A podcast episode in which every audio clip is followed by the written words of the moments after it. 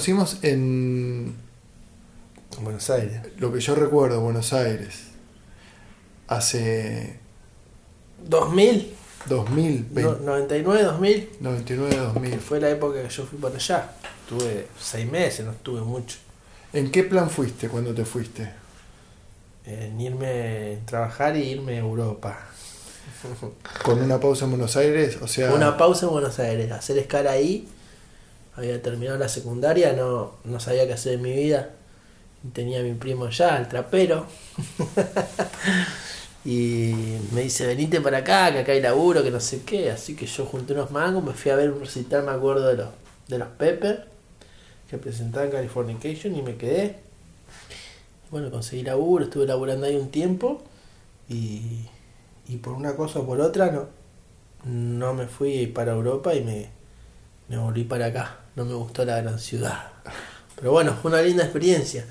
Y creo que vos eras vecino de Nacho, sí. que vivías enfrente. ¿no? Puerta a puerta. Puerta a puerta, entonces vos caías como Kramer, que caía así, abría Sí. la puerta. Sí, Con- con- y, y bueno, y me parece que en una de esas de que yo estaba ahí, eh, caíste un par de veces y ahí no, nos conocimos. Parece que a partir de eso. ¿Y después volviste a Buenos Aires? Sí, volví, pero siempre de pasada, estar una semana, par de días, porque después cuando me iba de viaje a algún lado y pasaba por Buenos Aires, siempre me quedaba en la casa de Diego o de los chicos.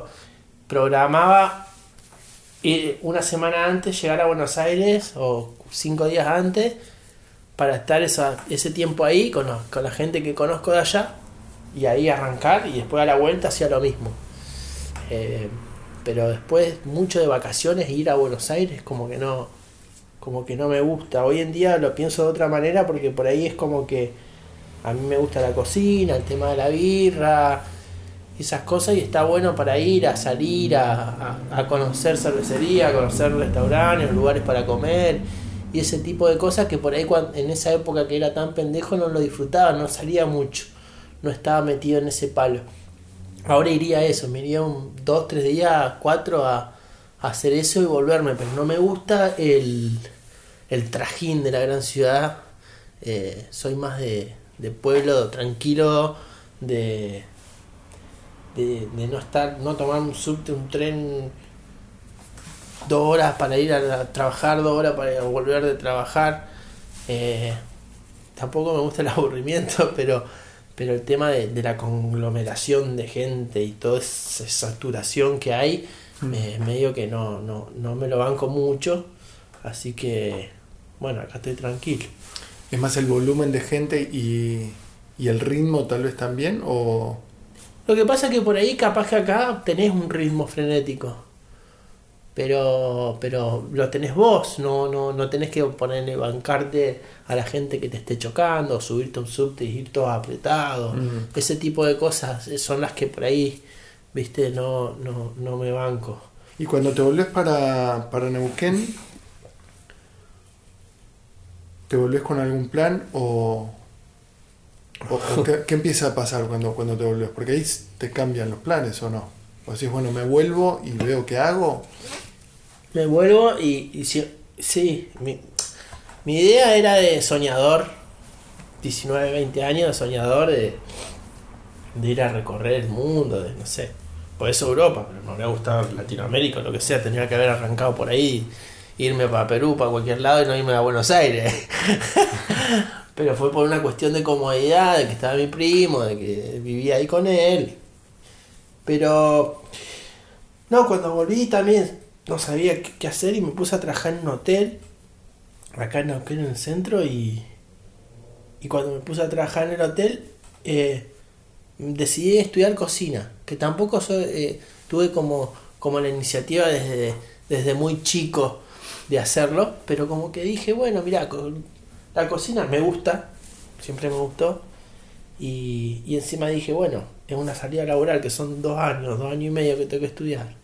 Eh, me permite, todavía pensando en recorrer el mundo, me permite conseguir trabajo en cualquier lado, que siempre necesita un cocinero, un mozo, eh, te permite viajar. Flashé con eso y me puse a estudiar cocina. igual decís que pasabas por Buenos Aires como yendo a otros lugares, terminaste viajando igual, Terminé yendo igual a Europa, sí. Por la cocina. Ya en plan gastronómico, ya, Ya con, en plan con- con algo más gastronómico. específico. Sí, ya yendo con un puesto de trabajo, yendo a trabajar con... ¿Ya con una visa desde acá o tenés pasaporte? No, no tengo pasaporte comunitario, que es un tema porque siempre lo quise tener para poder... man- Si lo habría tenido estaría ya capaz, me podría haber manejado. Lo que pasa que, bueno, la única manera que tengo de conseguirlo era que hace poco ya me resigné. Eh, era por mi, por mi mamá, que el padre era ucraniano, que son de la comunidad europea. eh, pero ¿qué pasa? Eh, Ucrania no te permite tener doble ciudad- ciudadanía. Entonces te- tenés que renunciar a la ciudadanía argentina y hacerte ciudadano ucraniano. Entonces yo le dije a mi vieja, bueno, yo renuncio. Me encanta mi país, lo amo. Pero acá está, es una mierda como nos está manejando, está todo para atrás. ¿Qué me importa? Si yo voy a seguir queriendo a mi país, voy a seguir hinchando por Argentina en, en el mundial, todo lo que vos quieras. Pero dejame de ser ucraniano, viajar por el mundo tranquilo. Porque te abren unas puertas que no te las abre otra cosa. La- lamentablemente, hoy el pasaporte hace 40 años Mm. si no tenías pasaporte de la comunidad europea, es más, ni existía la comunidad europea, no pasaba nada. Ahora te rompen las pelotas por todos lados para entrar. Tenés que ir de vacaciones nada más, no podés. O conseguirte un visa, una visa de trabajo que, que es más difícil. Entonces, ¿cuál es el tema? Argentina no te permite renunciar a tu ciudadanía. o sea, ¿Somos No argentinos meten el para de- siempre? nos meten el dedo en el culo. Te dicen, yo soy tu amo y te voy a meter el dedo en el culo. Por siempre y no vas a poder renunciar a esto. ¿Te parece a vos? ¿Te Qué parece? Me enteré de eso. ¿Y ahí qué hice? Listo. Renuncié a toda expectativa que tenía. no me queda otra. ¿Y cuando fuiste para allá, con qué fuiste? ¿Con visa, con visa laboral? ¿O, o te mandaste como turista No, y esa- trabajabas en negro? No, me fui con visa, pero fue una linda historia esa porque vos fíjate que te la voy a resumir porque si no nos vamos a comer todo el tiempo. Pero No hay, no hay. Si es por mí, no hay, no hay límite. Acá no hay patrocinador, no hay tanda, no hay nada. Eh, fue una linda historia en el sentido de que cómo se dan las cosas. Yo te digo que tenía la oportunidad de irme, no me fui, me volví. Y un día, eh, bueno, de estudiar cocina, estaba trabajando en un lugar, acá en Neuquén, y estaba escuchando la Mega, que es una radio de Buenos Aires. Sí. Entonces estábamos escuchando la radio y por ahí dicen en la radio hay una cocina bueno porque estamos buscando gente para irse a España a trabajar, no sé qué. Y le digo, bueno, cállense todos, a ver, ¿viste? Entonces pongo a escuchar y dice sí, porque vamos a llevar bañeros y gente de cocina y no sé qué, ¿viste? Entonces era una empresa que llevaba gente a trabajar allá. Anoté el mail, todo, no sé qué, bueno. ¿Vos estudiando ya habías terminado? Eh, no, ya- a ver. No, estaba estudiando. Eran dos años y estaba en el segundo año. Me quedaban ahí seis meses, no sé. Entonces, digo, bueno, anoté todo y mando, mando un, un mail, no sé qué. La época esa que no sé si había celular o recién estaban empezando los celulares. Yo vivía en la casa de mis viejos y un día suena el teléfono eh, y mi vieja me dice, atendé arriba, que viste de esa época, el teléfono arriba de la habitación, Ya que te llaman a cortá. vos. Sí, ya atendí, cortado. Se sabía cuando cortaba no, no, Sí. si me estaba escuchando, todo así. viste, era así. Entonces me llaman y me dice, sí, usted mandó un mail que no sé qué para... Sí, sí, sí, sí, le digo, "Bueno, el, el lunes vamos a entrevistar a, a, a- a esta gente, no sé qué, bueno, bueno, ¿dónde? es?". Y me dice, por ejemplo, 9 de julio, mm, 1138, ponele, ¿no? Le digo, 9 de julio, y acá hay una calle en Neuquén, 9 de julio, ¿viste? Pero no llega al 1100. Entonces digo, ¿qué? ¿Pero dónde? Mar del Plata, me dice. Le digo, no, pero yo soy de Neuquén. Me dice, bueno, pero las entrevistas son acá en Mar del Plata y entrevistaban a 500, 1000 personas y iban 150, no sé, ¿viste? Eran como por tandas de a 200, no sé. Le digo, bueno, pero escúchame, ¿y cuándo? Pero me lo puede pasar, no sé. Ponele que yo te dije el lunes, ponele que era para el miércoles y me habían llamado el lunes. Uh. Y le digo, yo no llego, eh, ¿no me lo puede pasar para el jueves? Yo voy así, kamikaze, trabajando todo. Me dice, bueno, bueno, dale, ahí te llamo. Corto y apenas corto digo, listo. ¿Para qué corté? Ahora no me llaman más. Claro, ya está, me ¿Ya tacharon. está? ¿Me tacharon? Mirá que me van a llamar. Dije, qué pelotudo. Me sentí re mal. Al rato me llaman. Me dice, bueno, listo, para el jueves. Listo, ¿a qué hora? Tal lado, pa. Agarré, voy a la y le digo, me voy a una entrevista a Buenos Aires, no sé qué. Eh, le digo a mi hijo, me voy a una entrevista, así, pum. Me tomé un colectivo y me fui a, a Mar del Plata. Solo. Llego a Mar del Plata. Llego a Mar del Plata, bueno. Llegué, encima creo que era febrero, no sé, una época también que era. eh, había Gente Mar del por Plata, claro, no era. Explotado. Costó conseguir lugar, todo, me fui allá, a la loma del culo, un sucucho. Al otro día de la mañana tenía que ir a un hotel ahí en el centro. Una entrevista. Bueno, en la entrevista nos hicieron pff, entrevista psicológica, entrevista de esto, entrevista de aquello. Yo ni sabía si era un- una truchada que te sacaba una foto y te la vendían y. ¿Viste? Porque. Imagínate, mi vieja, esto es retrucho, que no sé qué, que cuadro, que... Imagínate si me tomaba un colectivo y me iba a Mar del Plata y después me tenía que volver como un boludo diciéndome no, me querían sacar plata. bueno, yo la- era la ilusión que tenía de ir que me mandé. Bueno, vuelvo y dice, no sé, era febrero ponerle. Dice, bueno, en marzo los llamamos, abril los llamamos. Bueno, en marzo no nos llamaban, abril no nos llamaban. ¿Qué pasa? ¿Qué pasa? ¿Qué pasa? Nos llamaban, yo llamaba, viste, o mandaba un mail. No, se está tardando, se está tardando. Digo, bueno, ¿qué pasa? En la entrevista, ¿cómo te sentiste más o menos? No, bien. Cómodo. Sí, sí, sí. Te hacían entrevista individual, después grupal, después te hacían. De todo. No sé, sí, ponele. Psicólogo. Ya había estado yo en sí, ya había estado yo en entrevista, ya sabía que había que buscar el fuego de la casa, el camino, el, para, el paraguas si llovía. Ya sabía todo eso. Dos personas saludándose. Claro, sí, la- si hace un árbol hacer las raíces, porque si no no está bien parado la vida, todo. Es, es- es una vez que una vez que te lo, lo- lo- lo viste una vez ya está. ¿Viste? Disculpen, el, el trabajo no es suyo porque dibujó un árbol sin raíces. Claro. Sí, sí. Después no saben con qué loco te pueden encontrar. Claro. La cosa que. Bueno, mi vieja me decía, no, si eso es la mentira, seguro que es la mentira, y da, da, todo me. Pasa el tiempo y bueno, no te pasa el tiempo, llama. pasa el tiempo, y digo, puta, pero nunca me habían pedido plata, entonces digo, ¿qué sentido tenía? Y un día, como en fines de abril, por ahí, principio de mayo, más o menos como a esta época, me mandan un, me mandan un mail todo con los pasajes allá. Para una semana pasaje de día para irme a España. Buenos Aires, Madrid. No podía creer. Bueno, O sea, visa todo. eh, ah, no, pará. Fue así. Uy, porque hay otra historia que a, a raíz de esa. Entonces me dicen, bueno, tenés que hacer estos papeles. ¿Viste? Eh, tenía que ir a sacar el certificado de, de, de- de penales en, en la comisaría. De que no tenías antecedentes. Claro, que no tenía antecedentes y un par de cosas más. Bueno, los hice todos eso. Bueno, me voy para allá. También una semana antes me quedé ahí boludeando con el, con el Diego Martín, el mono, todo bueno, todo bien, boludeando así. Una semana antes me voy a ver el partido independiente, pues yo siempre paso por ahí, me voy a ver independiente cuando estoy, y juega, y bueno, boludeo un rato ahí con los pibes. Y entonces me voy a la. me voy a la embajada. Y cuando llego a la embajada, que, que al ponerle al otro día, ahí nomás, teníamos que viajar, teníamos los pasajes ya. Teníamos que ir a la embajada y presentar todos los papeles que teníamos, cada uno. Entonces, voy a presentar los papeles, todo bien. Me dicen, no, pero este, este certificado no, no, no lo podés sacar allá en Neuquén. eh, porque la sede está en, eh, en Bahía Blanca, no sé qué. Digo, pero ¿cómo si yo soy de Neuquén? Bueno, hubo un quilombo así que no me aceptaban eso. Y la pero si sale el vuelo otro día, ¿qué puedo hacer? Resuélvamelo, no puede ser. Se me había pinchado el lobo de una boludez. Con los pasajes a mi nombre y todo ya para irme. Entonces, ¿qué? Bueno, no, lo único que te queda ahí está Bahía, pero ¿qué? Le digo, llamé a la empresa que nos llevaba.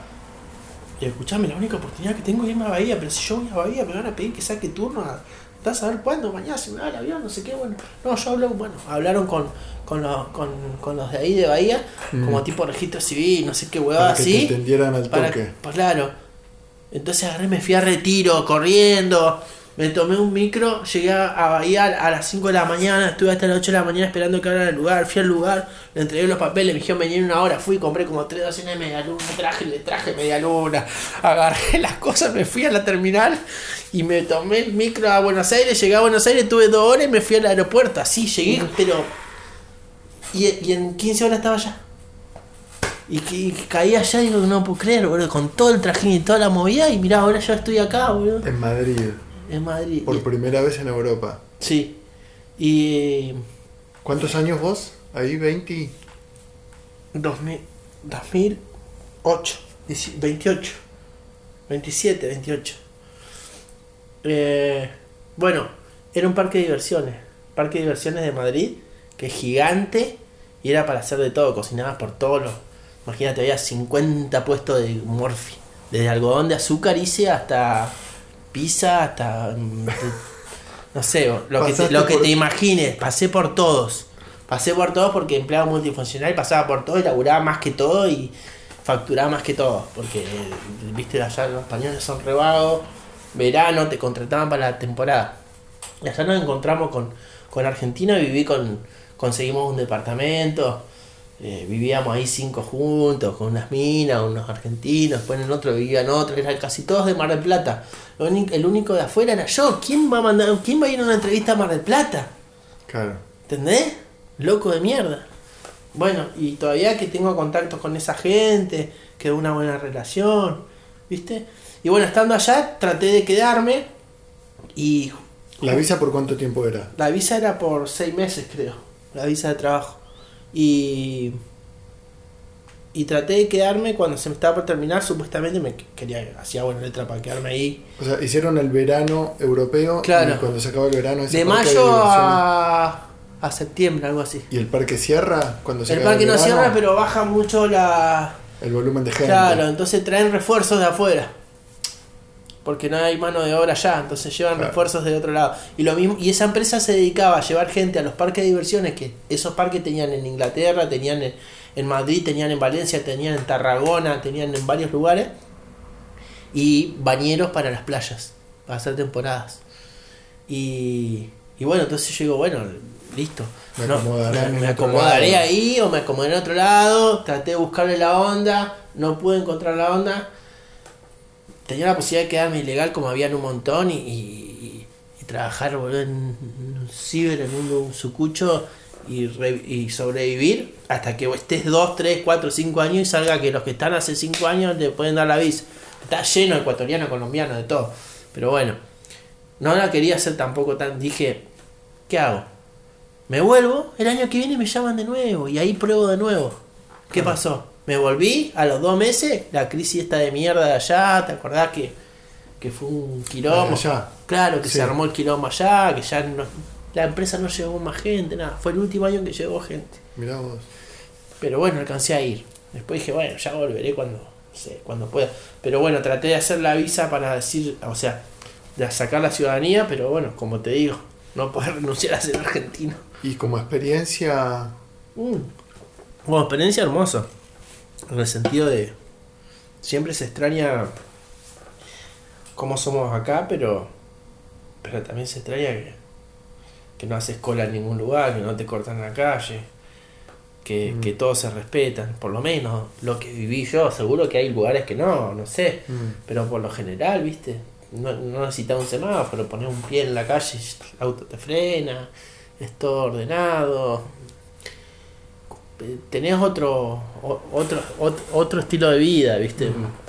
Eh, acá hay mucha, mucha burocracia, mucho, viste, es el país del. El, que, el más, el más, el más culiado es el que. el que, claro. Y, y es bonito, es lindo, nos reímos, todo, pero llega un momento que ya te cansa. Porque, viste, mu- eh, no. porque no va a ningún lado. Y no lo que pasa nada. es que, claro, capaz que en, en una época vos, pendejo, te gusta hinchar las pelotas, todo, pero ya cuando sos grande no tenés ganas que te tomen el pelo. Tal cual. Así que bueno, como, como yo siempre les digo, el que se pueda ir, que se vaya. Yo no es que no quiera mi país. Me molesta la gente que lo gobierna la gente, y, la, y lo- la gente como es, y me incluyo yo, ¿eh? Sí.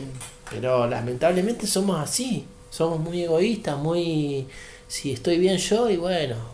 Y cuando no esté mal yo, me quejo porque yo estoy mal. Y Mm. bueno, ¿y qué hacemos? Si podemos estar bien los dos. Mm. Pasa que Hay que compartir. hay que compartir, claro. Claro. Viste, mucho ego. Ah, Y apareció, apareció un amigo que, que, que había estudiado, que, que trabajaba en cocina también, que me había llevado a hacer las pasantías a Villa La Angostura, que nos conocíamos del barrio. Y, y me dijo que, que se iba a México y que se quería llevar un par de gente de confianza, que si quería ir yo, que me llevaba a mí. Y a otro chico que había trabajado conmigo y con él en Villa La Angostura. Que ya nos conocíamos como grupo de trabajo y él necesitaba gente de confianza y, viste, porque allá no sabía con qué se iba a encontrar. Le digo, bueno, me dice, pero yo me voy a ir, voy a estar un tiempo allá para ver cómo es. Y si está todo bien, yo te llamo. ¿Vos venís? Él iba a abrir un lugar. Iba a abrir un lugar con, con un empresario allá, mexicano, que se había contactado con él. Y, y iban a hacer una parrilla argentina fusión mexicana. Entonces, Rarísimo. sí. Entonces se fue. Bueno, se fue. Y como, a la- como y me escribió, viste, bueno, estamos haciendo esto, bueno, dale, bueno, estamos haciendo esto, bueno, dale. ¿Esto en, en- en Ciudad de México? No, en Chiapas, al sur, pegado a Guatemala, Ok. las- al- lo más al sur de, de México, selva. ¿Veo picante ahí? Sí, están los Zetas, súper, súper, súper picante. Son unos paramilitares, no, sí, eh, ahí nomás está lo de Comandante Marco y todo eso, ahí a 80 kilómetros de eso pasó lo del Comandante Marco y toda esa movida, sí, sí, súper, súper picante, pero bueno, por ahí vos capaz que no lo veías ahí, pero pasaba, o sea, tranquilamente te podía pasar. Era una cuestión de lotería. Y habían pocos números. Sí, no, y se veía, igual nosotros trabajábamos en un lugar donde iban a comer y iban con un custodio con la pistola acá. Yo estaba cocinando, yo coci- yo estaba encargado de la parrilla y estaba la- el, el lugar era una entrada así gigante, al costado una parrilla grande así, palmeras, todo, y la entrada era así grande y, y cuando iba y teníamos justo a la vuelta una la casa de gobierno y cuando iba a comer alguno importante de la casa de gobierno había en, en los paredones una entrada de cada lado con unas M16, unas metralletas así, los chabones, adentro uno así sentado y el otro allá, comiendo, viste, todo atento yo. acá, acá, acá viene uno, viste, porque allá es así, limpian a uno y todo lo que estaban ahí adentro, así que uno de esos era yo, viste. Y yo te digo, qué bárbaro. Y bueno, ahí estábamos. Que- Otra experiencia. Que no se me queme esto, a ver si. no, no, no era por eso, pero ponerle ha pasado que ponerle le quieren quieren matar a un senador y está comiendo en un, Starbucks y vuelan en el Starbucks y, y- y matan a 20 y, y al senador, bueno, el otro 19, ¿qué me importa? Los chabones son así. ¿Entendés? No quería ser parte de los 19. Pero bueno, la cosa que también, bueno, pasó así. Un día me dijo, bueno, listo, Gaby, tenés los pasajes para la semana que viene. Bueno, listo. Me fui una semanita a Buenos Aires, estuve ahí con los pibes, fui a ver al rojo. y, me, y me fui para México. Ah. En México estuve un año. Ah, bueno, un año. En México sí estuve un año. Pero a lo último ya tenía ganas de volverme porque estuvo buenísimo, pero ya estaba muy estancado en el laburo, laburábamos mucho y bueno, y allá empezamos a, también a hacer publicidad con la con el tema de del restaurante, le hacíamos publicidad en la tele, como un canal de aire de allá, y nos llevaban y hacíamos una vez por semana y hacíamos una receta y hablábamos del restaurante, entonces canjeábamos el bloque de cocina por la publicidad del restaurante. Ah, mirá. Entonces por eso que te contaba antes de, de que cocinábamos ahí en la tele. Y más le mandaba, una vez le mandé saludo a Diego, le digo, ¿En alias el garcha, le decía, de allá, ¿viste? Le- sí, ah, tengo unos grabados en Facebook. Eh, sí, bueno, nos cagamos de risa, la verdad que la pasamos bien, pero laburábamos mucho, la plata era nada. No había Y- y- como un. Claro, y, y en un momento dejé de aprender, entonces ya no me servía en lo económico, no me servía porque ya no estaba aprendiendo, porque estaba clavado en el mismo lugar, y encima laburaba un montón, y estaba lejos de mi gente. Claro, no era Dije, negocio no por ningún lado. Bueno, claro, cuando ya vi eso dije me vuelvo. Así que bueno, me volví. Y a nivel eh, amores, eh, tanto España como México, fuiste soltero a los dos lugares, Sí, dejaste yo. Sí. amores acá, pegaste allá, hiciste lío. Lío sí, pero otro tipo de líos. no, eh, cuando fui a España estuve, eh, o sea, nunca me fui de acá. No tengo hijos, no tengo no tengo mujer, no tenía novia, nada, así que qué mejor que para viajar, para estar, poder hacerlo, así que tenía todas para hacerlo. Estás liberado por todos lados. Sí, y, y no, en España, en España estuve saliendo con una peruana. Y es más, a, lo- a lo- los últimos meses viví con ella en la casa. Y justo ella se volvió a Perú y me quedé solo ahí como un mes y después yo me volví para acá y bueno, no la vi más. Pero es el día de hoy que hablamos y en algún momento me voy a ir, ahora está en Lima, así que en algún momento me voy a, me voy a ir a conocer Perú y la voy a ir a ver. quedamos, quedamos bien, así como muy buena onda. Y hace como 11 años que no nos vemos, pero nos hablamos y, y bueno, ahí quedó así, me, medio que me había enganchado un poco, estábamos... ¿se separaron un poco la fuerza porque vos te volvías? No, por, porque ella se volvió... Ah, justo. ella se volvió. Ella se volvió, pero porque justo le salió un viaje y se tenía que volver a ver a la familia y yo justo estaba allá. Yo me quedé un mes más allá, me volví y después ella se volvió para allá. Ok. Y estuvo allá y ahora se volvió para acá. Pero ella, ella estaba hace, ella tiene la ciudadanía, todo. Estaba hace como 5 años allá. Y nada, eso nomás allá porque tampoco estuvo mucho tiempo. ¿Y México? Y México no, boludí con un par así. De allá. Pero nada. ¿Cómo es el amor mexicano? O el amor a la mexicana. Tabaco te quiere ron no. ¿Eh? Tabaco te quiere ron no. Yo qué sé. Lo lindo que era pendeja. Y... Pero bueno. Nos fuimos de viaje también. ¿Mucho más joven que vos? Y sí. ¿O, o en qué sentido? Y poner yo tenía 29 y ella tenía 20. Está bien. Estaba estudiando ahí unos 10 años. Eh, pero sí, tampoco no, no era tampoco una relación como tuve con la otra chica porque Era más informal. era más informal y tampoco había tan sentimiento con la otra chica sí había un poco más de sentimiento y me, me pegó un poco también eso cuando me volví de allá de decir vengo a la casa de mis viejos eh, no estoy más con la piba esta eh, no sé dónde trabajar todo y hace hace cinco días estaba en Europa con trabajo con una mina que me gustaba y se me cayó todo de la nada y estuve un par de meses así deprimido hasta que empecé a laburar y después ya arranqué de nuevo y listo o sea como todo en la vida, ¿no? Hay que meterle y te olvidás. Pero bueno, a veces es necesario como caer en esa para que pueda ahí salir. Como había trabajado en una escuela en México también. En México, por ¿De una, cocina? claro, por una situación, como, como no cobraba tanto el restaurante, me ofrecieron y me puse a, a dar clase en una escuela, que es la primera experiencia que tengo con la docencia. Demandado. Demandado, por supuesto, como todo, sí, después vemos. O sea, Lo vamos acomodando. Es que si después cuando me muera dije, ¿y esto cómo era? ¿Me habría ido mal o bien? Yo prefiero hacerlo, y si me va mal, me va mal, si me va bien, me va bien, como todo. Y gracias a eso me han pasado las cosas también buenas que me han pasado, por probar, porque si no probás, no, te vas a morir con la duda. Y el no ya lo tenés, además. No, y aparte la duda, Sí. ¿y si habría hecho esto? Viste, muchas, muchas, muchas cosas, por su, no te digo que no dudo, pero muchas cosas eh, está bueno mandarse. Y eso es lo que por ahí extraño de cuando uno es más chico y eso que es como que más kamikaze. O sea, ante la duda, mandarse. Sí, sí, o ni pensar, como te digo, que te va a una entrevista a Mar del Plata, una empresa capaz que va allá y te toman el Sí. pelo. ¿no? Ahora ya no estoy para andar con una mochila hueveando.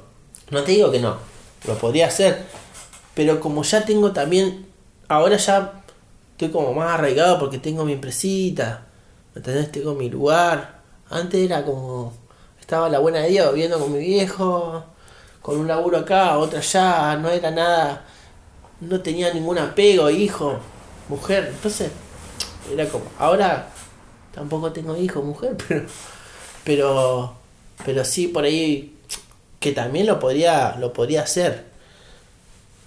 Pero ya lo veo como más de vacaciones o, o recorrer. No te digo que no me gustaría. Pero tomarme, no sé, seis meses sabático y salir a recorrer, ¿viste? Estaría buenísimo. Pero ya no es lo mismo como antes como para como- es- sería ser- ir a recorrer y volver. No como ir a buscar mi destino a ver qué pasaría. Que quién te dice por ahí te encontrás con algo en algún lugar y te quedas ahí. Sos el árbol que ya un par de raíces en el, en dibujito sí ya tiró acá. sí. Y sí, sí, pero Es no. decir, no es poco, digamos, eh, sin querer adelantarme en, en- en lo que estás en, en- actualmente, no es poco lo que montaste, que es esta empresa que es Sixto de cerveza. No, sí, para mí es uno es un orgullo porque es algo que, que que creé de la nada yo y, y también sin, sin, sin esperarlo, la verdad. Pero bueno, que le puse mucha energía, le puse eh, mucho tiempo, mucha pasión y es algo que, que me ha dado de comer y me ha dado de subsistir varios años. Entonces es como que no, no lo puedo dejar por, por una boludez o porque sí o porque tampoco veo que haya algo mejor por qué dejarlo. Mm, sí. Eh, y tiene también tiene su nombre atrás, de mi abuelo, de, de un montón de cosas que es como que no querés que se diluya después, Mm, ¿no? Eh, pero bueno, también no pasa nada, si tienen que pasar, pasará. Pero no es casarse con nadie ni nada, pero bueno, me encantaría poder mantenerlo y, y bueno, se dio cuando volví de México, se dio eso. Se me dio por hacer, ponerme a hacer cerveza justo después, Es au- inquiet- automáticamente. Esa inquietud es, eh, nace netamente personal. ¿Querías fabricar tu propia cerveza para consumo propio? ¿O había algo de, de proyecto Nada, comercial en el fondo? ninguno, Ninguno probar. ninguno. Como me hacía mi bondiola y me secaba mi bondiola, o me hacía mi salsa de chile, o no sé, una conserva. un- Ya venías Dije, voy a hacer- algunas cosas. Sí, pero sí, de vez en cuando para probar para mí, porque me gusta la cocina y bueno. eh, como, una, como una cosita más de esas, ¿no? Te doy esos ejemplos como para que se entienda y dije, Mm. bueno, vamos a probar a hacer cerveza. Y la verdad que hice y no me gustó, me salió como el culo.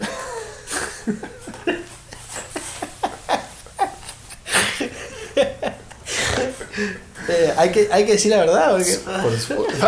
Como quieras. Bueno, entonces corte. no, me salió como el culo. ¿Al, pri- Entonces, ¿Al primer intento o, o- al primer intento, Ok. salió mal. Me acuerdo que andaba un borracho que pasaba siempre por la casa de mi viejo. ¿Cómo se llama? No, no, se murió. Lo ¿Cómo se encontré en una plaza así. no me acuerdo cómo se llamaba. Y le decía, vení, vení que tengo. No, que pasaba, le decía. Decía a mi viejo. A mi hijo le caía bien porque le decía, un pez. Pesito para tomar un vino, ¿no? No le decía para comer. Entonces, por lo menos es sincero, decía mi viejo, así que le daba, ¿viste? Y por él le quería hacer cortar el y hacía cualquier cosa, no sé, ¿viste? Bueno, la cosa es que un día le dio un montón de botellas mías, ni me avisó a mí. Pero yo la tenía ahí porque me había salido fea, entonces no la tomaban y se sabía que. se- ay, no me acuerdo el nombre, vos. Bueno, la cosa que. Ah, pero una tirada importante, varias botellas. No, sí. No, pero s- 20 botellas, Ok. 30 botellas había hecho. Había probado 5 y listo, boludo. Y se las dio. Sí, le dio, no sé, 3 o 4. Tampoco es que le dio todo. Bueno, no se murió igual, después se murió a los años. Eh, bueno, la cosa que ahí dije, listo, me clavé, viste, tampoco era que me, me moría porque, uh, me salió mal, era Ah, una ok. prueba, como nada. Fue, hiciste un intento. Y no hice más. No te gustó y dijiste, no, bueno. Listo, lo dejé ahí, seguí con otra cosa porque no era algo, tengo que hacer esto. Mm. Como a los meses, como al año casi, voy a hacer de nuevo, voy a probar de nuevo. Porque leí un par de cosas más y eso no era la época como ahora que está en todos lados. Claro, ¿qué año es esto más o menos? 2011. Ok. Entonces, y la, si la internet tampoco era tanto como es ahora, no había Facebook, no había Instagram, no había una mierda. Eh, no había WhatsApp, no había, o sea, no había la información que hay ahora, Sí, había y- poca y, información. la cultura de esta cervecera para no, nada. no, no existía. Existían tares nomás. Y- sí, monopolio. Y ni Claro. siquiera explotado tampoco. Sí, ¿no? ni siquiera explotado y la cerveza del bolsón, que nada que ver. Bueno, entonces eh, hice otra vez más, cambiando un par de cositas que había visto. Y salió más o menos mejor, así, ya se podía tomar. La otra era intomable. Y Ya en el segundo intento Sí. levantó. sí, y ahí ya me incentivó. Y ya hice una vez más, una vez más, una vez más.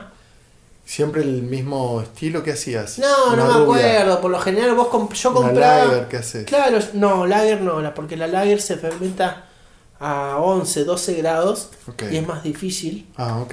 en el sentido de que la tenés que fermentar más tiempo y a una temperatura más baja. Y las ale se fermentan a 20 grados aproximadamente, que es más alta, y se fermentan menos tiempo.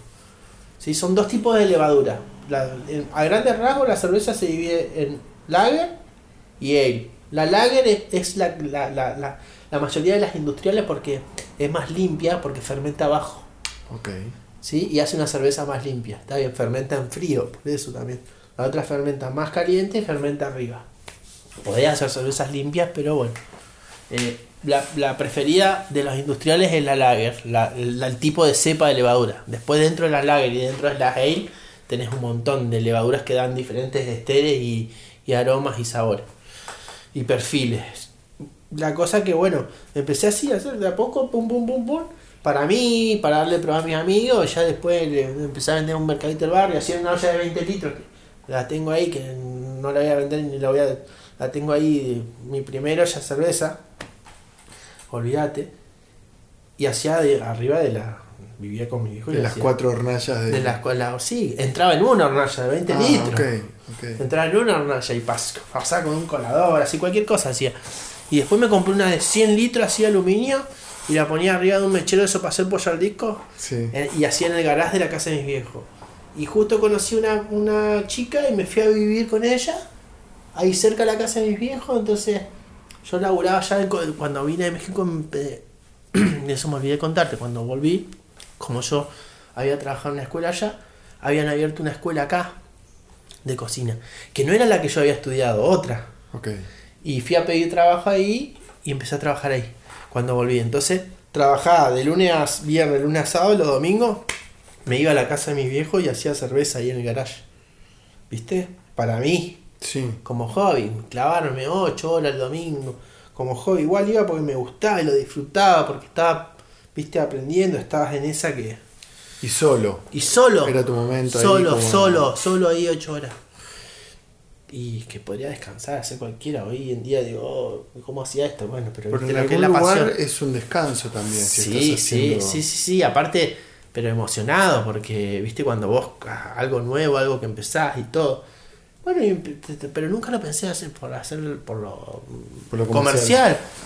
Y bueno, después sí, dije, bueno, empiezo a vender a, lo del barrio para, para que me salga eh, más barata la cerveza o gratis y, no tener que pagar yo para hacerla y me quedan cervezas a mí y empecé así y en un momento, bueno, se fue rondando las cosas y, y, y empecé a, a comercializarla y bueno, ahora hace seis años que vivo de la cerveza.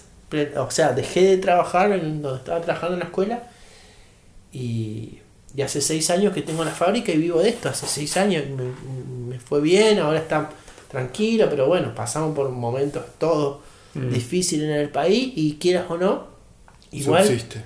subsiste y, Sobrevive. y- y- y estoy seguro que vivo mejor que si tuviera un trabajo en, Sí, sí. en una cocina porque sí que bueno igual ahora también estoy dando clase de cocina pero porque me gusta en otra escuela no en esa que daba en la que estudié pero lo hago más como por hobby no te digo que no me ayuda económicamente pero lo hago por una cuestión de que me gusta, gusta. enseñar me gusta transmitir mi, mi, mi, mi- mis sentimientos mis ideas mis cosas me saca de, de, de, de- de la rutina de, de, de lo que de lo que hago día, día a día. Entonces me incentiva incentivar a otras personas. Eso me hace bien. Poder darle un granito de arena como decir mira gracias que vos me dijiste esto hiciste esto yo de ahí eh, vi que yo quería hacer esto no sé viste ese incentivo a mí me, me, me causa mucho placer me hace bien eh, poder ayudar a eso a que la gente tenga ganas de hacer cosas que quiera crear que quiera que no sean quedados viste. Después bueno hay de todo. Vos Sí. haces tu parte.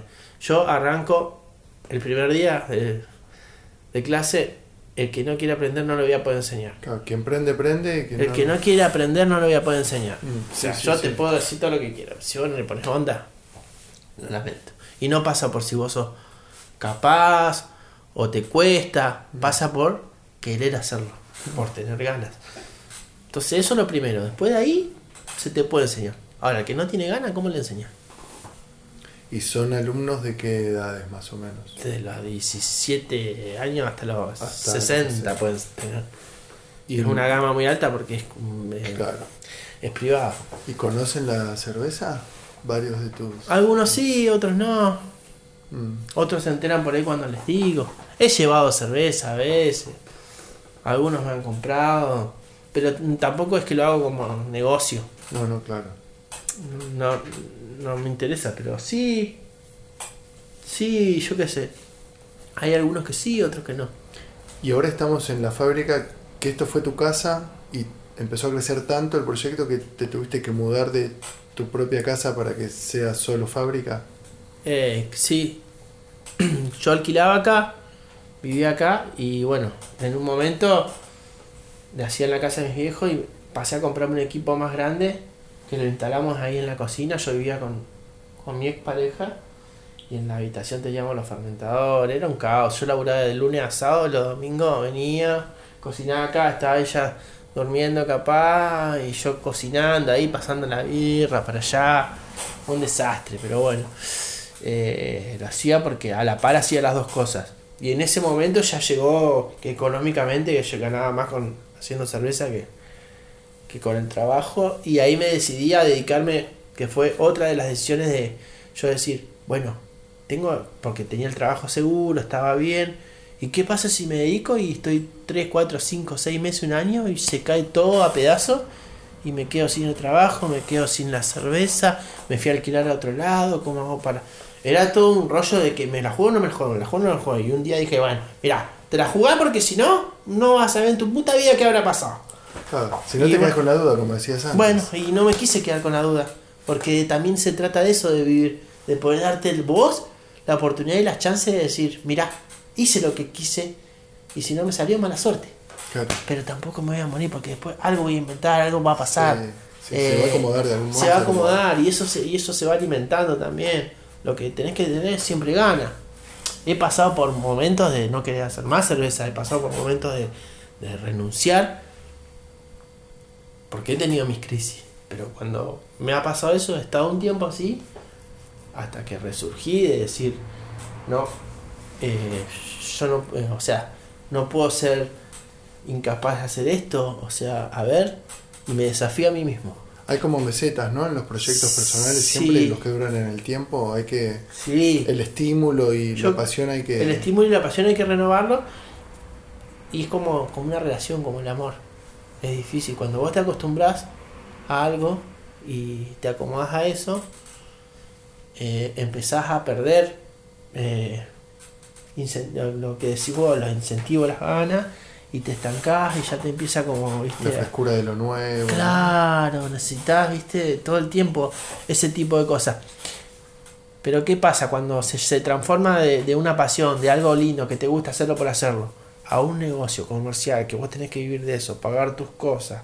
Es ahí, ahí se, se transforma como en una meseta de que vos ya lo estás viendo por otro lado. Mm. Ya no lo estás disfrutando tanto porque tengo que vender para pagar esto, para hacer esto, para... Mm. Yo antes separaba las dos cosas y en un Mm. momento como que me consumió eso y también con problemas de cómo la gente, muchas deudas, mucha gente que me cagó. Pasé por un montón de cosas que dije, mando toda la mierda, si son todos unos garcas y todo eso y todo. Pero también no puedes mandar toda la mierda porque ¿qué? Para laburar para alguien. Yo lo único que me acuerdo que de chiquito siempre dije, yo no quiero trabajar para nadie. En, la, en la primera de cambio que pueda no trabajar para nadie, voy a tratar de trabajar para mí. No te digo que no trabajo para nadie, trabajo para los que venden la malta, trabajo para los que venden cosas, para los, los- para los políticos que los impuestos, trabajar para todas esas, pero ahora yo no tengo ganas, yo si me quiero levantar a las 12, me levanto a las 12, me levanto a las 8, me levanto a las 8. Ahora, no es para cualquiera también. ¿Por qué? Porque si me levanto todos los días a las 12, en dos meses me fundo. O si no salgo a hacer lo que tengo que hacer o esto, me puedo tomar mis días, me puedo tomar mis tiempos, me- pero tenés que ser responsable. Y yo he visto mucha gente que quiso hacerlo y no pudo porque se pensó, ah, pero sí, si vos vendés cerveza y ganás esto, ¿cuánto le sacás de cerveza tanto? Uh, no, sí, uh, gano plata, bueno. ¿Y cuánto tardan en hacerla? Eh, Es todo fácil la teoría. Andá a hacerlo. No, no han durado nada. Sí. Para. Esa. Esta es. IPA. Este es IPA. Y tenés. ¿Cuántas variedades estás haciendo hoy en día? Hoy estoy haciendo Golden, Scottish. Que Golden es una rubia, la Scottish una roja. IPA, APA, doble IPA. Y ahora estamos sacando de vez en cuando una American IPA. Que es como una IPA con lúpulos americanos. Que son lúpulos importados, que son, son más caros. Es una birra mucho más cara. Pero bueno, el lúpulo americano tiene otro perfil, es más, mucho más aromática y es- ahora la, la hicimos dos veces, la segunda vez que la hacemos. Pero la hago solamente en barril porque no tenemos la etiqueta todavía, así que sacamos nada más que en barril Ok. a los bares, no en botella ni en lata. Y siempre. Y todas bajo el nombre Sixto. Sí, sí, sí, sí, sí, todo eso. Sixto y la variedad. Sí, nacimos como Don Sixto, pero Mm. me cansé de ver marcas con el Don. Don Satur, Don Ubaldo, Don Pepito. Entonces dije, no, es muy, muy viejardi. Ok. Entonces, Sixto. Solo. Te quería preguntar antes, ¿tu relación personal con la cerveza, o sea, te sigue gustando tanto como siempre? Ahora solo tomas whisky. Eh, a veces cansa un poco. Mm, Sí, igual soy de tomar eh, whisky. soy de tomar vino, soy de tomar... Crecí tomando cerveza. como casi todo. Y claro, y mi abuelo Sixto, que por eso le puse Sixto a la cerveza, eh, el padre de mi padre, eh, también viejo hermoso, tom- le encantaba tomar cerveza y, y vino y tomaba cerveza y nos juntábamos a ver el partido independiente o íbamos al casino y tomábamos cerveza juntos, nos llevábamos muy bien. Entonces, cuando decidí ponerle un nombre a la cervecería, me salió eso de adentro como tengo que poner algo algo de él, Sixto, porque el compartir, el en honor a él y, y, eso de juntarse a tomar cerveza y, y disfrutar de, esa, de las charlas y de todas esas cosas, me pareció que, que estaba bueno por ese lado. Entonces por ese lado fue el nombre de la marca. Sí, soy, soy un poco complicado. Para enseñar. sí, no tengo mucha paciencia. Eh, trato de tenerla. Por ahí me salta la. Es que no me banco el, eh, la fiaca. O sea, el, Mm. el, el- el no querer. O sea, ¿para qué estás sí, acá? sí, no- y bueno. Es, es difícil. Y, Pero a, esos no, no, a esa gente no se le insiste. bueno, no, bueno, pero uno, tra- uno le da quiere- bronca. claro, le da bronca. Uno le da bronca Te y- dando información que te puede servir y que puede estar Sí, buena. o y- que, o que, viste, o que, o que no, o que esto va acá, lo pongo acá, es como que no, viste, dale, pero eh, tenés, ¿qué pasa, boludo? Despertate, ¿no? Pero porque ya se gente así, ya viene estupidizada de la casa, lamentablemente. Ya me los mandan estúpidos. No, es muy fuerte, viste, no, eso es cortar. Ah, Mm. No, lo- a lo que voy es que eh, es difícil, pero... eh, sí, que está en uno. Que no te saque- aprender, como decías Pero antes. es como también como un poco me ayuda a mí como viste, como no Mm. sé, es como ir a hacer yoga, viste. Mm. Bajar tolerancia. un poco, la tolerancia, con decir, bueno, pero a ver, se lo explico siete veces. Que tampoco es que uno se la sabe todo y le dice las cosas una vez y aprende y es recapo, pero eh, el tema es cuando a mí me gusta porque yo, yo he tenido, por eso siempre, después he tenido gente a cargo en la cocina, yo, Mm. y yo siempre decía, yo prefiero tener a uno que, que no sabe cocinar pero que tiene ganas, a uno que sabe cocinar pero no tiene ganas.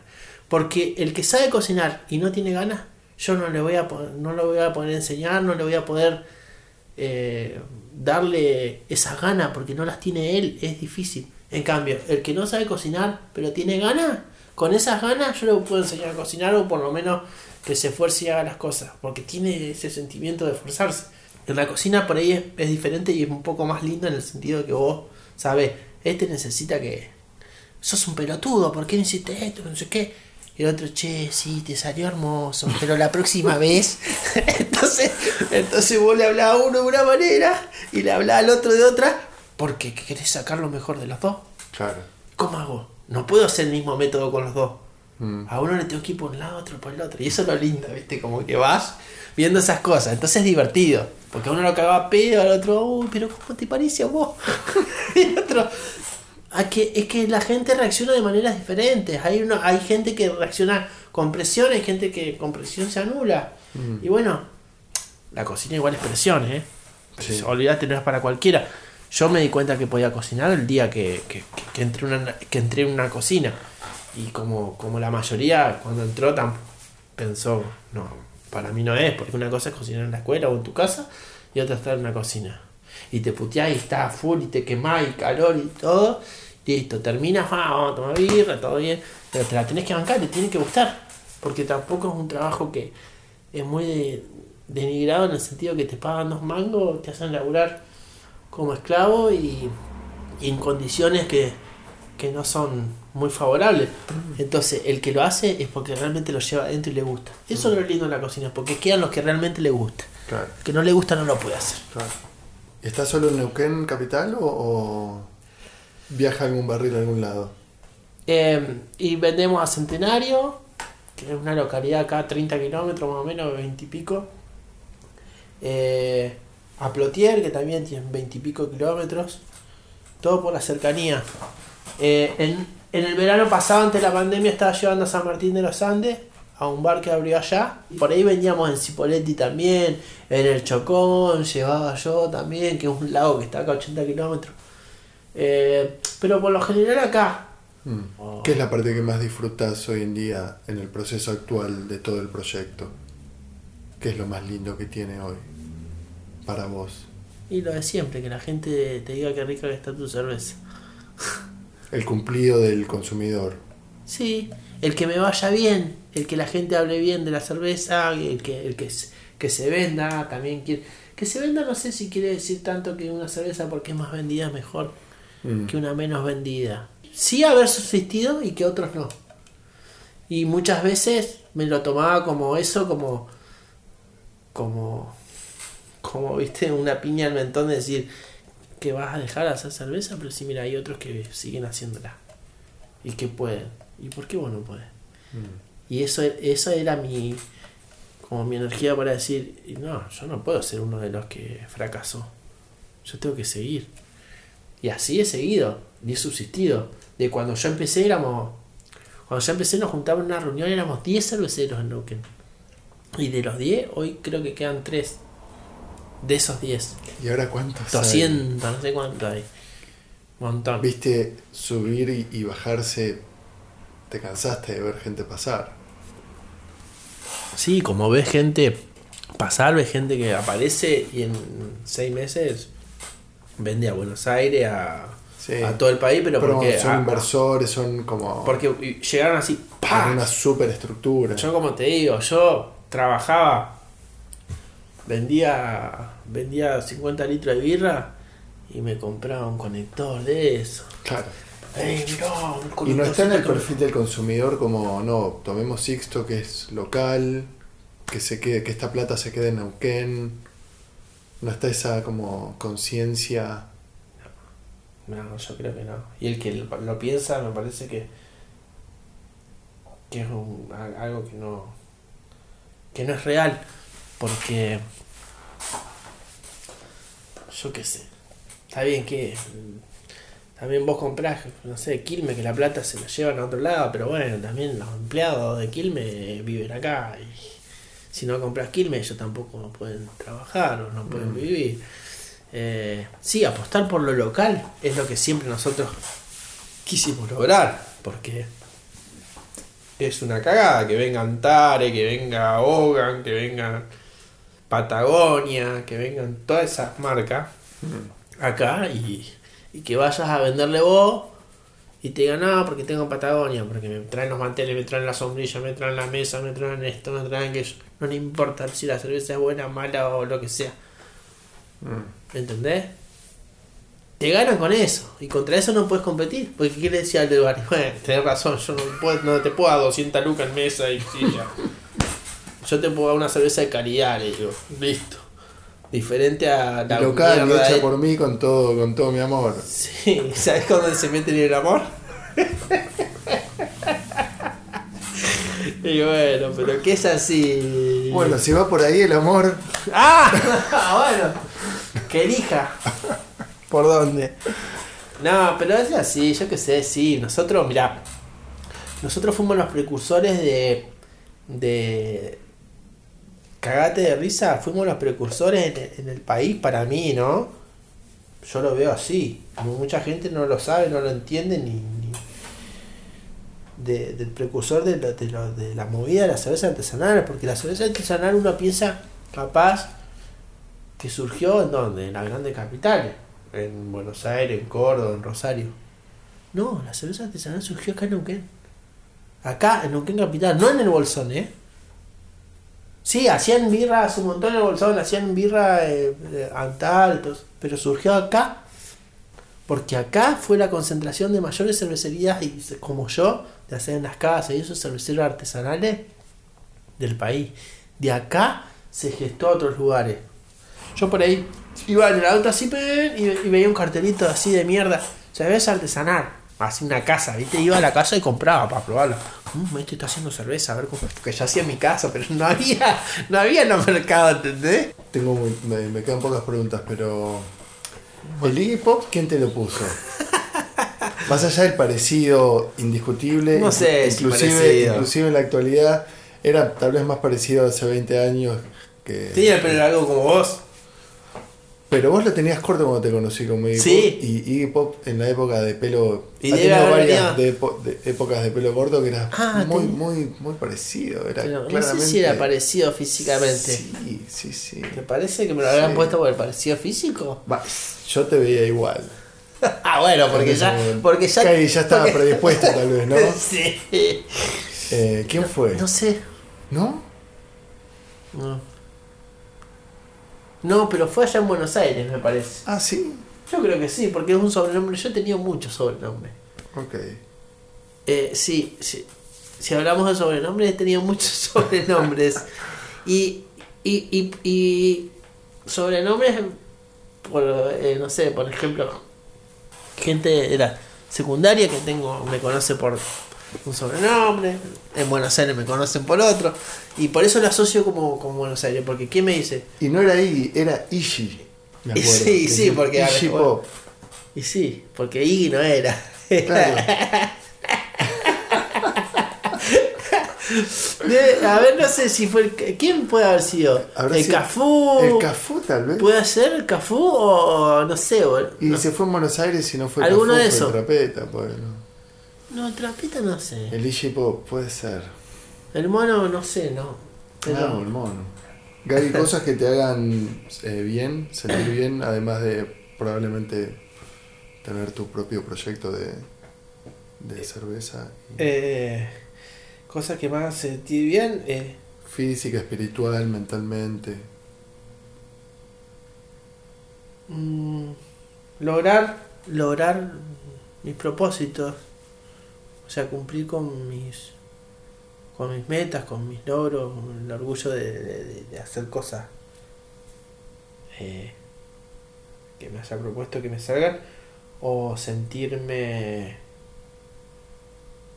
sentirme querido, sentirme valorado, que me hagan que me hagan sentir así, como, eh, es gratificante eh, saber que dentro de todo lo que pasa y es sentirse que uno tampoco es tan mala persona. eh, sí, e- esos pequeños momentos, ¿no? Mm. Esos pequeños momentos, porque cuesta, cada vez cuesta más. Pero son esos pequeños momentos de decir, bueno, dentro de todo, cuando ponete a pensar en alguna boludez o... eh, sí, gratificante, que te haga bien, sí, son pequeños momentos, son pequeños momentos de, compartir, de hoy ir a pescar o compartir un momento así con, con, con mis amigos de la infancia y que volvamos a estar todos juntos, compañeros de secundaria, y estamos comiendo un asado, que yo me sigo juntando con ellos, nos vamos de viaje una vez al año a algún lado y somos, volvemos a tener 18 años y nos seguimos juntando. No sé, esa cosa, no perder la- esa inocencia, no perder la inocencia, no, no amargarte, eh, poder disfrutar de las cosas simples, siempre, siempre. eh, está ¿Eso bueno. te pasó siempre, lo de disfrutar de las cosas simples? Sí. ¿O con el paso del tiempo es como que vuelven y... Con el paso del tiempo empecé a disfrutar cosas más complicadas y, y más perversas y un mundo un poco más oscuro. mm, Pero nunca dejé de disfrutar lo simple, no, no, no. Olvídate, no. Me encanta, me encanta. eh, no sé, como te digo. Una comida. Una comida, un buen vino, una charla, una charla. Mm. Hoy, por ejemplo, Mm, una charla hermosa. Eh, se disfruta, se disfruta cuando, cuando, cuando, bueno, cuando se siente, cuando te sale. Claro. Eh, eso, eso, simple, no sé, capaz que disfrutás una caminar de acá hasta el centro. eh, después capaz que hay cosas que pensás que, que podés disfrutar, que decís, no sé, me ha pasado de, de hacer cosas que decís, bueno, no sé, o no me sale ningún ejemplo ahora, pero hacer algo como decís, bueno, esto está re bueno, lo tenés que disfrutar y no, vos no estabas bien, no lo disfrutaste. Claro. Y después el tema es estar bien uno. Mm, Si está bien con, con, con uno, mm, podés disfrutar cualquier cosa. Porque estás predispuesto a eso. Si no estás predispuesto, eh, siempre yo le dije lo mismo con el tema de viajar y eso.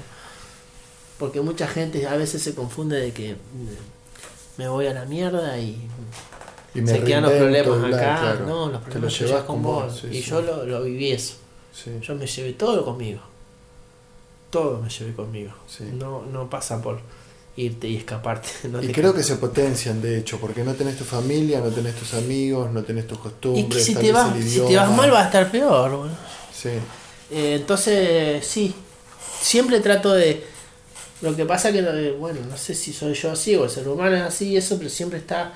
Cuando estás bien ya pensás en por qué estás bien y... y o, o podrías estar mejor, o pero, viste, somos muy rebuscados para ir en eso y yo lo que busco es eso, siempre busco tratar de, de, de- de tener un poco más de paz, de decir, eh, relájate y disfrutar, disfrutar del proceso, de lo Sí. que te pasa. Como disfrutaba cuando empecé a hacer cerveza, que mm, capaz que era el único día que tenía libre, estaba ahí ocho horas laburando como boludo cuando podía estar en el río y, y prefería estar ahí, cagándome calor porque me gustaba. Y hoy, nada, porque, buscarle la vuelta y hacer algo que, que disfrutes, sea lo que sea, ¿no? sí, obvio. Gaby, links o eh, redes sociales para la gente que quiera Y investigar o, o conocer tu cerveza Sixto. Bueno. eh, ¿A dónde la direccionamos? Si eh, querés. sí, Si no querés que. y arroba cerveza Sixto. Eh, no le damos mucha bola a la a las redes, somos de somos de los 90. pero Sí, pero, sabemos lo que pasa hoy en día. Pero sabemos que andan por ahí. sí, así que si andan por ahí, eh, sí, arroba cerveza Sixto, seguramente. Estamos en Instagram, estamos en Facebook y también tenemos teléfono. así que sí, por ahí, por ahí. Si lo quieren buscar lo van a encontrar. Cerveza Sixto. Bueno. Perfecto. ¿Bien? Bien. Bueno, muchas gracias. No, gracias a vos. Placer. Igualmente. Salud. Salud.